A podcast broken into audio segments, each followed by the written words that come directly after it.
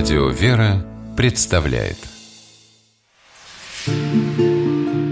Места и люди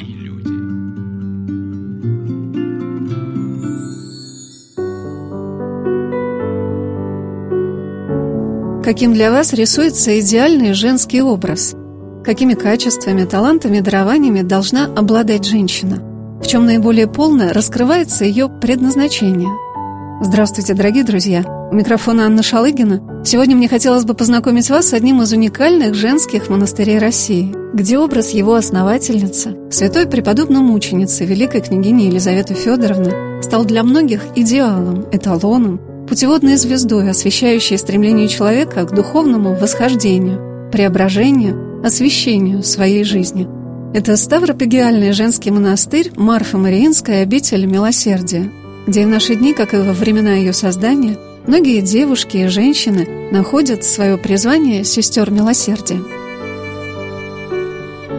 В 2018 году, когда вспоминаются события, происшедшие сто лет назад, гибели царской семьи, великой княгини Елизаветы Федоровны, многих представителей рода Романовых, жизнь и судьба которых является для нас примером, образцом для всех наших лучших устремлений, не довелось прочитать письмо императора Александра III к его брату, великому князю Сергею Александровичу, в котором он писал о своем желании увидеть Елизавету Федоровну православной христианкой.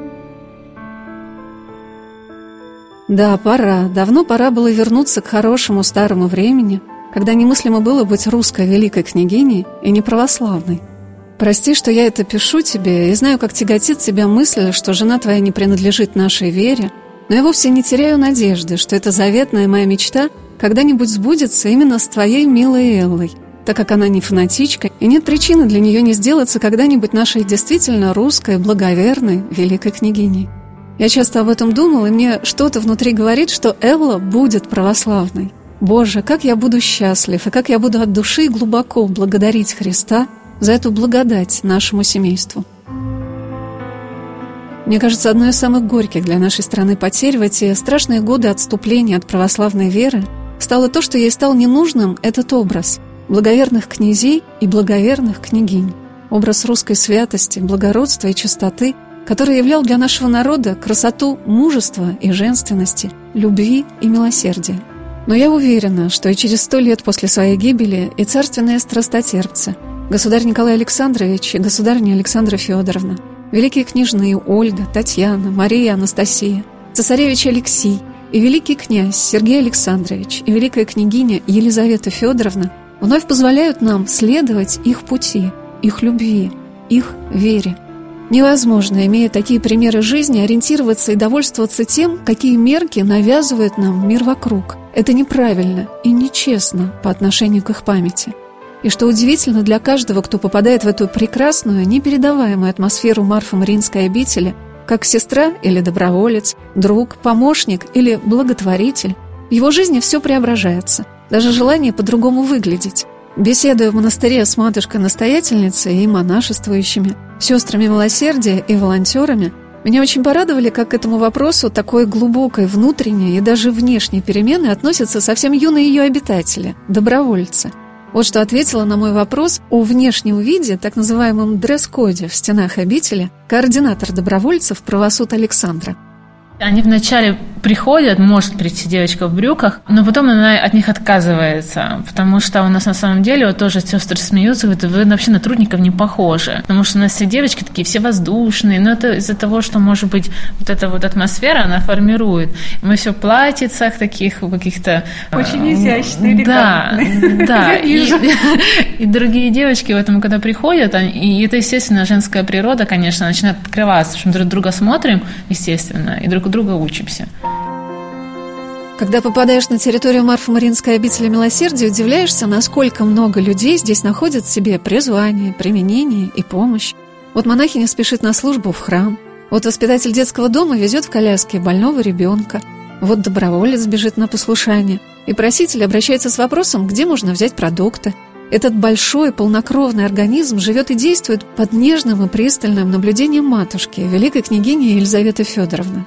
О том, какой хотела преподобная мученица Елизавета видеть свою обитель, что мечтала создать здесь, на Большой Ордынке, в далеком 1909 году, Мне рассказывала сестра Марфа Мариинской обители милосердия Иннокеня Любовь в покоях настоятельницы, где создан прекрасный музей ее памяти.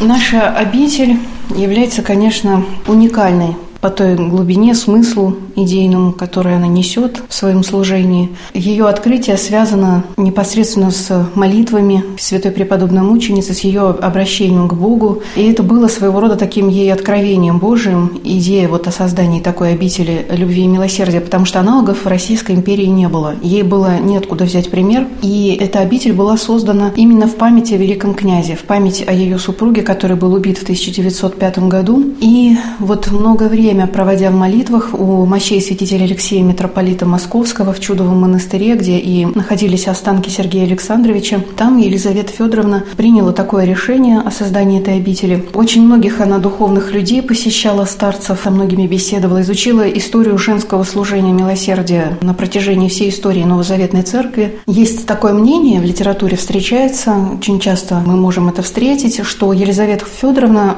хотела созданием обители возродить непосредственно непосредственно чин диаконис, существовавший в Древней Церкви. Это не совсем верно, это не было такой целью ее. Напротив, то, что у нее получилось, та обитель, которая уже была ею основана, несла свое служение, она хотела найти обоснование тому, что у нее получилось. И искала это обоснование именно в истории Церкви.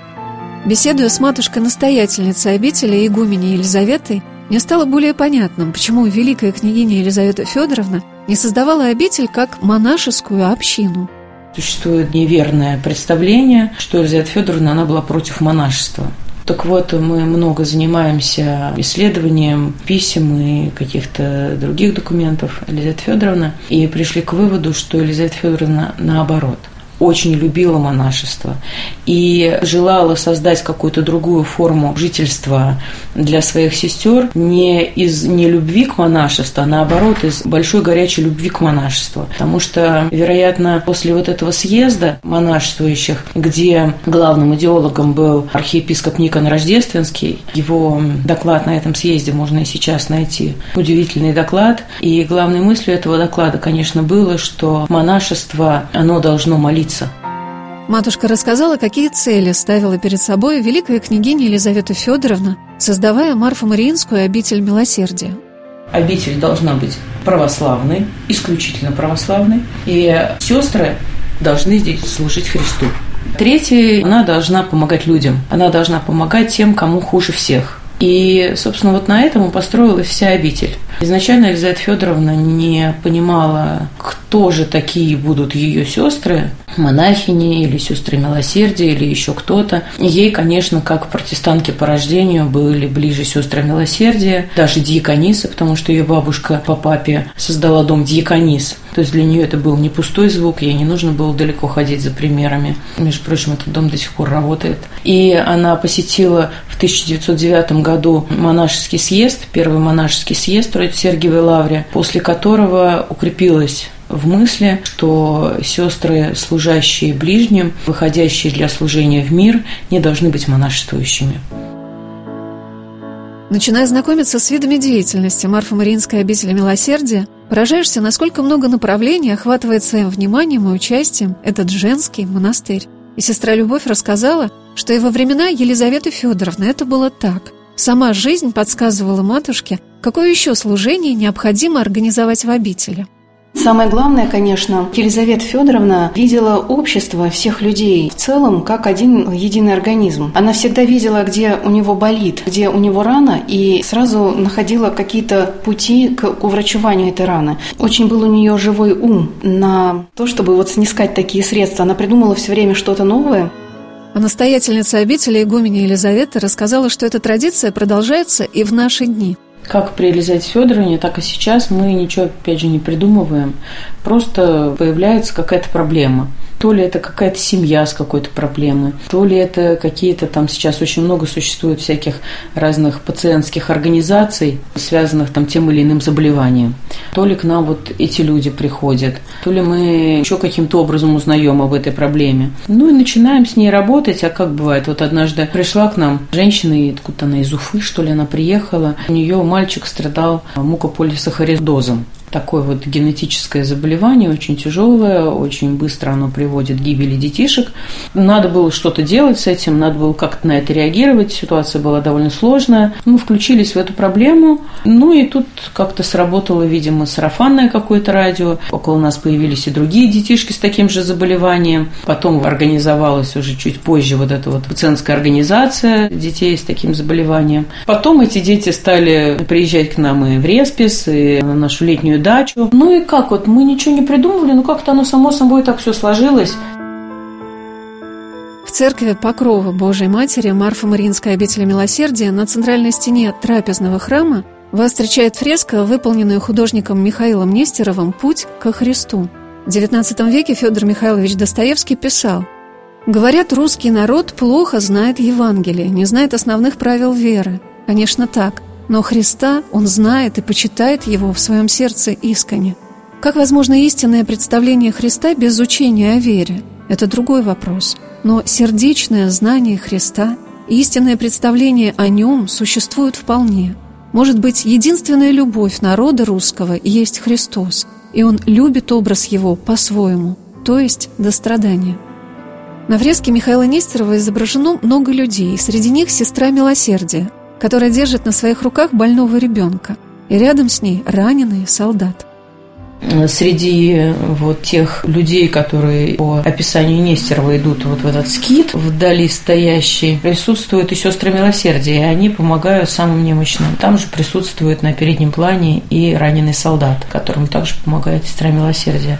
Конечно, эта картина, она является прообразом такого служения нашей обители, потому что, конечно, сестры милосердия и вообще как бы деятельность вот этой нашей обители, она не призвана всех одеть, всех накормить, всех излечить это невозможно. Задача сестер обители и всех тех, кто трудится в обители, помочь нуждающимся людям настолько, чтобы за своим страданием они смогли увидеть Христа, они смогли обрести фундамент, на котором можно уже двигаться дальше. Мы можем сделать очень мало, но наши силы, они очень ограничены. Поэтому, конечно, когда человек получает Христа, вот тогда в его жизни все меняется. И, ну, наверное, это главная задача и наша, и вообще любой церковной социальной деятельности. На этой же фреске Нестерова, которую Михаилу Васильевичу пришлось писать дважды, первую необходимо было снять из-за плохо наложенного грунта, также изображена сестра милосердия, бережно держащая за плечи девочку-гимназистку. В Марфо-Мариинской обители милосердия действует одна из лучших гимназий Москвы – об учениках которой рассказал протеерей Артемий Владимиров. Батюшка является духовником Елизаветинской гимназии. Входя вратами в эту обитель, мы чувствуем, что ступаем на землю, освященную стопочками преподобной мученицы Елизаветы. Она до сих пор здесь пребывает духом, и всякий, кто хотя бы полчаса побродил по этим дорожкам садовым, побывал в покоях преподобной мученицы, особенно нашел под своды Покровского храма, где находится рака с десницей основательницы обители. Всякий человек чувствует какое-то благодатное, неизъяснимое изменение в своей душе. Мысли становятся чистыми, сердце мирным, не хочется ни с кем ссориться. Дети смиреют, становятся мягкими, белыми, пушистыми. От родителей отходят такие недостатки, как уныние, печаль, глупость, безденежье. Словом, здесь мы чувствуем себя какими-то райскими птичками, пусть и ненадолго.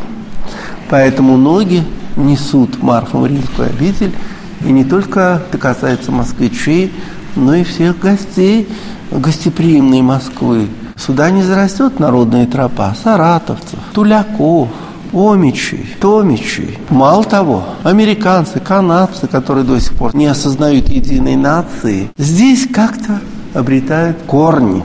Потому что Елизавета Федоровна воплощает в себе и русское благочестие, и западную утонченную культуру, образованность, такт, воспитанность, о которых сегодня старушка Европа может только скучать и ностальгически воспоминать. Таким образом, эта обитель стала действительно домом милосердия, куда стекаются и старый, млад, и простец, и мудрец, и учащие, и учащиеся, и пастыри, и посумы. Вот рядом с нами стоит женщина на сносях. Две недели ей осталось до счастливого разрешения от бремени. Зачем она пришла в обитель? Ну, конечно, и спросить мысленного благословения у Елизаветы Федоровны и подарить России девочку. И по моим сведениям, это будущая Лиза. Удивительно. Поэтому, принимая на исповедь гимназических детей, я даже могу проследить, какие имена наиболее популярны в центре Москвы. Через одну. Лиза, Соня, Настя. Соня, Лиза, Настя. Сегодня на «Волнах Радио Веры» мы рассказываем о Марфо-Мариинской обители милосердия, где в наши дни осуществляется настолько разнообразная деятельность, что одно перечисление всех проектов поражает. Матушка-настоятельница Ставропигиального женского монастыря на Большой Ордынке рассказала о некоторых из них, среди которых есть и те, какие становятся вполне самостоятельной структурой, как, например, развивающий центр для детей с ДЦП «Елизаветинский сад», переехавший в наши дни в отдельное здание – а также поделилась тем, какие социальные проекты хотела бы организовать обитель.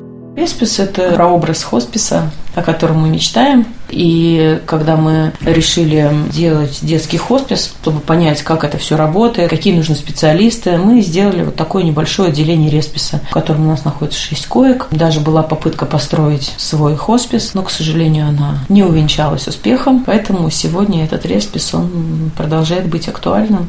И наши мечты о создании хосписа детского, хосписа не онкологического, продолжают оставаться мечтами. Одним из ведущих направлений помощи больным детям в обители является медицинский центр «Милосердие», который проводит реабилитационные курсы для детей с ДЦП. И в наши дни он пополняется многими новыми ответвлениями.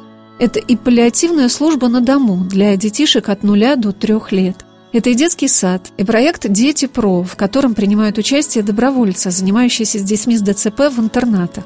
Когда я беседовала со специалистами в Елизаветинском саду, все они говорили о том, что случайных людей здесь нет, они уходят. Остаются те, для которых это становится призванием, смыслом жизни. И их профессионализм постоянно растет. Сейчас, если нам нужны специалисты, мы, как и все обычные люди, размещаем где-то вакансии, к нам приходят люди, но вот уже отбор этих людей, он ведется вот теми специалистами, которые знают и специфику нашей работы, и какие-то необходимые требования к работе у нас. Допустим, если к нам приходят инструктора ЛФК, то у нас есть своя специфика, и мы их сразу об этом предупреждаем, что здесь у нас не получится что-то придумывать и жить как-то по-своему. То есть им ставят руки, их учат работать. И тогда они, конечно же, все уже работают в едином каком-то ключе, в едином направлении. Везде сложилась какая-то атмосфера, которую мы хотели бы поддерживать. Есть некий такой идеал, которому мы хотим соответствовать, и, соответственно, под это мы подбираем людей. Один из вопросов, который я задавала матушке, был о том, кто помогает осуществлять все эти проекты обители. Присутствуя на празднике столетия обретения мощей преподобной мученицы великой княгини Елизаветы Федоровны, меня порадовало огромное количество молодых людей в специальной форме, которые помогали при встрече гостей обители и организации мероприятий после божественной литургии – у нас очень много людей, которые так или иначе нам помогают. У нас каких-то магистральных таких благотворителей нету. У нас очень много людей, которые в разное время нам помогали или как-то постоянно так или иначе находятся с нами. Я всегда говорю «мы», потому что ну, здесь огромная команда работает. У нас здесь сотрудников только человек 300 50, может быть. Соответственно, конечно, и руководители всех проектов, и наши благотворители, ну, мы даже так не называем, мы их называем нашими друзьями. На самом деле очень много друзей, у нас очень много добровольцев. И вообще около нас очень много всякого рода людей. И, конечно же, все, что здесь делается, оно делается всеми этими людьми. И без всех них это было бы невозможно. 30 сентября у нас был такой праздник здесь. Это был день волонтера, день святых мучениц веры, надежды, любовь матери Софии. Мы поздравляли наших добровольцев. Было очень радостно, потому что эти люди, они реально всегда с нами. Они всегда нам помогают. Они сердцем, душой участвуют в каждом проекте. При том, что эти люди не получают никакой зарплаты или там чего-то. Это просто такие вот верные люди, которые пришли сюда, опять же, вдохновленные вдохновленные подвигом великой княгини Елизаветы Федоровны. И сегодня, каждый день, вот эту свою малую лепту помогают вот этой своей старушке на этаже. Постоянно, постоянно, постоянно. Поэтому, конечно, я всегда говорю «мы», потому что без всех этих людей это было бы невозможно. О празднике в День мучениц Веры, Надежды, Любови и матери их Софии рассказала и координатор добровольцев Александра Правосуд.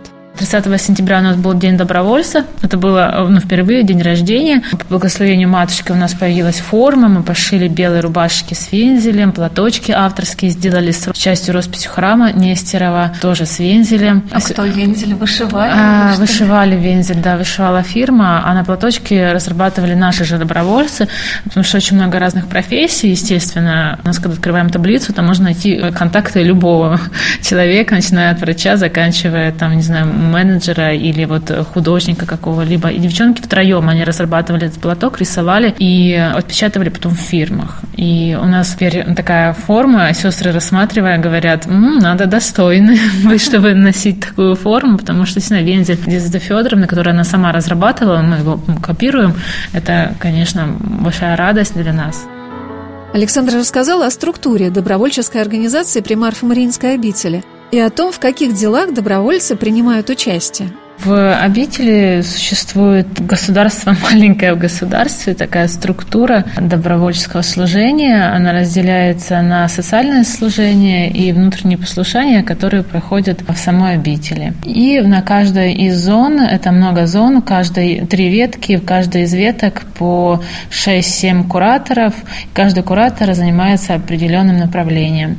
Первое – это социальное, это вот патронажная помощь, то, что мы связаны с Любовью Геннадьевной, сестрой сестрами сестричества при Марфомаринской обители, патронаж бабушек, больница святителя Алексея, клиника Рошаля и так далее. Также это вечернее дежурство, служба со случаем, связанная с милосердием. И социальное служение еще ходит народные обеды, фасовка, связанная с фондом Русь, тоже наши добровольцы фасуют. Что касаемо внутренних послушаний, это в основном все послушания, связанные с самой обителью, помощь сестрам, потому что вообще как бы добровольцы в обители занимают как бы такой буфер для того, чтобы вся эта большая система существовала, э, как бы в дно ее добровольцы, потому что доброволец может приехать э, на просьбу редакции, там привезти, отвезти какие-то документы, папки, расклеить что-то, если какой-то такой праздник они не успевают. Также одновременно может приехать помыть э, полы, помыть посуду. Есть регулярные послушания, есть разовые. И внутренние послушания – это помощь сестрам на кухне, в трапезной, в кафе, кафе и так далее.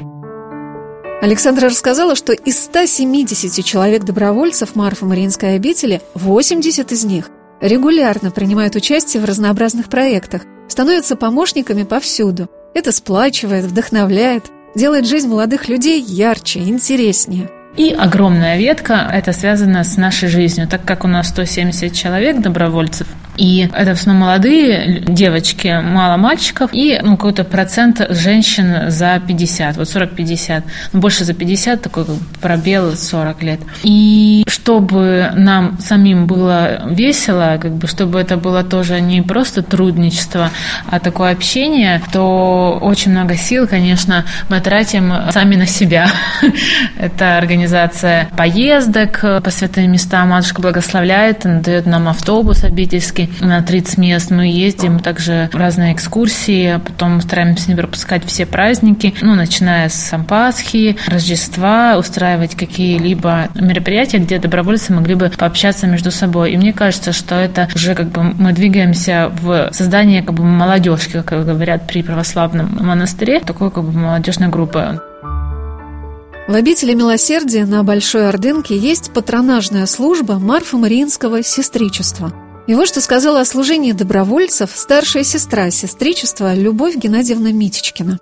Знаете, как пути Господни неисповедимые, каждый приходит сюда, имея свою историю. Молодежь приходит, узнавая от своих друзей, что есть такое молодежное движение, объединяться интересно, и сейчас больше молодежи стало идти в православие. Это очень приятно, это просто великое их дело, потому что они не идут за современным миром, они ищут все-таки духовные основы да, это замечательно, значит, их так родители воспитали, у них сердце их открывается. Это замечательно, здорово. Кто-то ищет себе вторую половинку и понимает, что вторую половинку хочется искать среди людей неиспорченных. Хочется создать свою семью человеком, который будет в храм ходить, или человеком, который понимает, что ну, как-то важно в этой жизни иметь открытое сердце, служить ближнему. Духовного основы милосердия, вот это очень важно. И молодые люди сюда приходят не только красивых девушек выбирать, хотя здесь вот в обители, смотрю, каждая девушка прекрасна. Добровольческое движение, оно, конечно, заставляет здесь молодежь научиться очень многому, потому что здесь очень частое послушание – это мытье посуды. Девушки приходят и трудятся, украшения стола, что тоже очень красиво и очень важно в семье хорошо накрыть стол, встретить гостей. Очень много послушаний, связанных с детишками. И девушки тоже приходят и общаются здесь и в больнице, например, с детишками, которые болеют, и в медицинском центре. А вот нужно отвезти, привести. Ребята тоже принимают в этом участие, тоже понимают, как семья может справиться в той или иной ситуации. Они видят тяготы разных семей, что тоже очень важно. Они не идеализируют эту жизнь она не настолько прекрасна, как нам об этом красиво рассказывают по телевизору или в интернете. Они реальную жизнь видят. Это важно. Любовь Геннадьевна сказала, чему, на ее взгляд, учат добровольцев обитель милосердия прийти к человеку в больницу, поухаживать за ним, ну так же, как за своими родными и близкими. Это потребность естественная и вот эта забота, которая есть в каждой женщине, каждой женщине, которая предназначена быть матерью. Это забота как о детях своих, о своих ближних. Это совершенно нормальное человеческое качество, только оно почему-то сейчас вот утрачивается всеми современными установками которых женщина всегда должна быть в какой-то, не знаю, прекрасной идеальной форме, с идеально длинными ногтями, а как вот с такими ногтями, извините, посуду мыть или больного переворачивать. Вот в сестричестве, например, в училище сестер милосердия, да, которые заканчивают наше Свято-Дмитриевское сестричество, девушки, которые одевают перчатки, ну, невозможно, имея такие руки, да, ухаживать за лежачим тяжелым больным. Поэтому нужно немножко себе в чем-то ущемить. Да, в чем-то, может быть, быть несовременной. Ну, может быть, это и урок мужчинам, которые хотят видеть только внешнюю оболочку современного какого-то штампа. Да. Они смотрят а, действительно, умеет ли женщина или девушка, за которой ты ухаживаешь, да, готовить. и сможет ли она ухаживать за больным. Да, да, конечно, потому что у всех, пока молодые, не думаешь о том, что когда-то нужно и за родителями поухаживать. В каждой семье есть, да, мама и папа, которые будут нуждаться в твоей заботе. Поэтому все вот это нужно, конечно, и учитывать. Конечно, девушка должна выглядеть красиво, хорошо, приятно, аккуратно, но в то же время и думать о том, что и детям, например, должна показать, и твои дети будут за тобой также ухаживать. А координатор добровольцев Александра Правосуд считает, что в обители создана прекрасная атмосфера – который она назвала Институтом благородных девиц. Девочки, которые приходят, я вижу, как они за год, за полгода меняются. То есть насколько они становятся такими мягкими, добрыми, женственными, не карьеристками. Как-то все уходит. И действительно, ну как бы про себя называю при всем этом нашу обитель как Институт благородных девиц. Потому что мы здесь учимся читать псалтырь, вышивать, вязать. Также вот это вот женское общение, то есть даже вот послушания труднические, когда мы что-то убираем вместе с сестрами, когда все это делается как бы целое ну, как бы мероприятие. Очень важным, на мой взгляд, является то, что молодежь обретает для себя в обители прекрасную среду, которая своим многообразием интересов развивает и помогает молодым людям найти свое настоящее призвание. И, конечно, и друзей, и семью. Хотя и мало еще молодые москвичи знают, где нужно искать хороших невест, но постепенно юношей среди добровольцев становится больше – честно говоря, начинаем обрастать. Слава богу, да. И действительно это видно, что мальчики приходят, одним глазом они накрывают чай, другим глазом так э, как бы рассматривают, что происходит вокруг. Ну и формируются уже какие-то у нас компании близких людей, и мы уже, естественно, встречаемся за стенами монастыря, у нас там какие-то, э, ну, крестными друг другу становимся. Все наши вот события, там, кто венчается, кто рожает, вот, мы уже связаны, мы там встречаемся с роддомом, мы это, и пускай там это делаем не потому, что там позовут трубы какой-то, поехали, ну, естественно, это уже как какая-то, я могу сказать, что это семья формируется, духовная, душевная такая. Мне очень понравилось, что Александра, несмотря на свой совсем еще юный возраст, понимает, насколько пример великой княгини Елизаветы Федоровны, ее образ, ее служение, ее молитвы могут помочь и ей, и многим добровольцам Марфа-Мариинской обители милосердия стать прекрасней.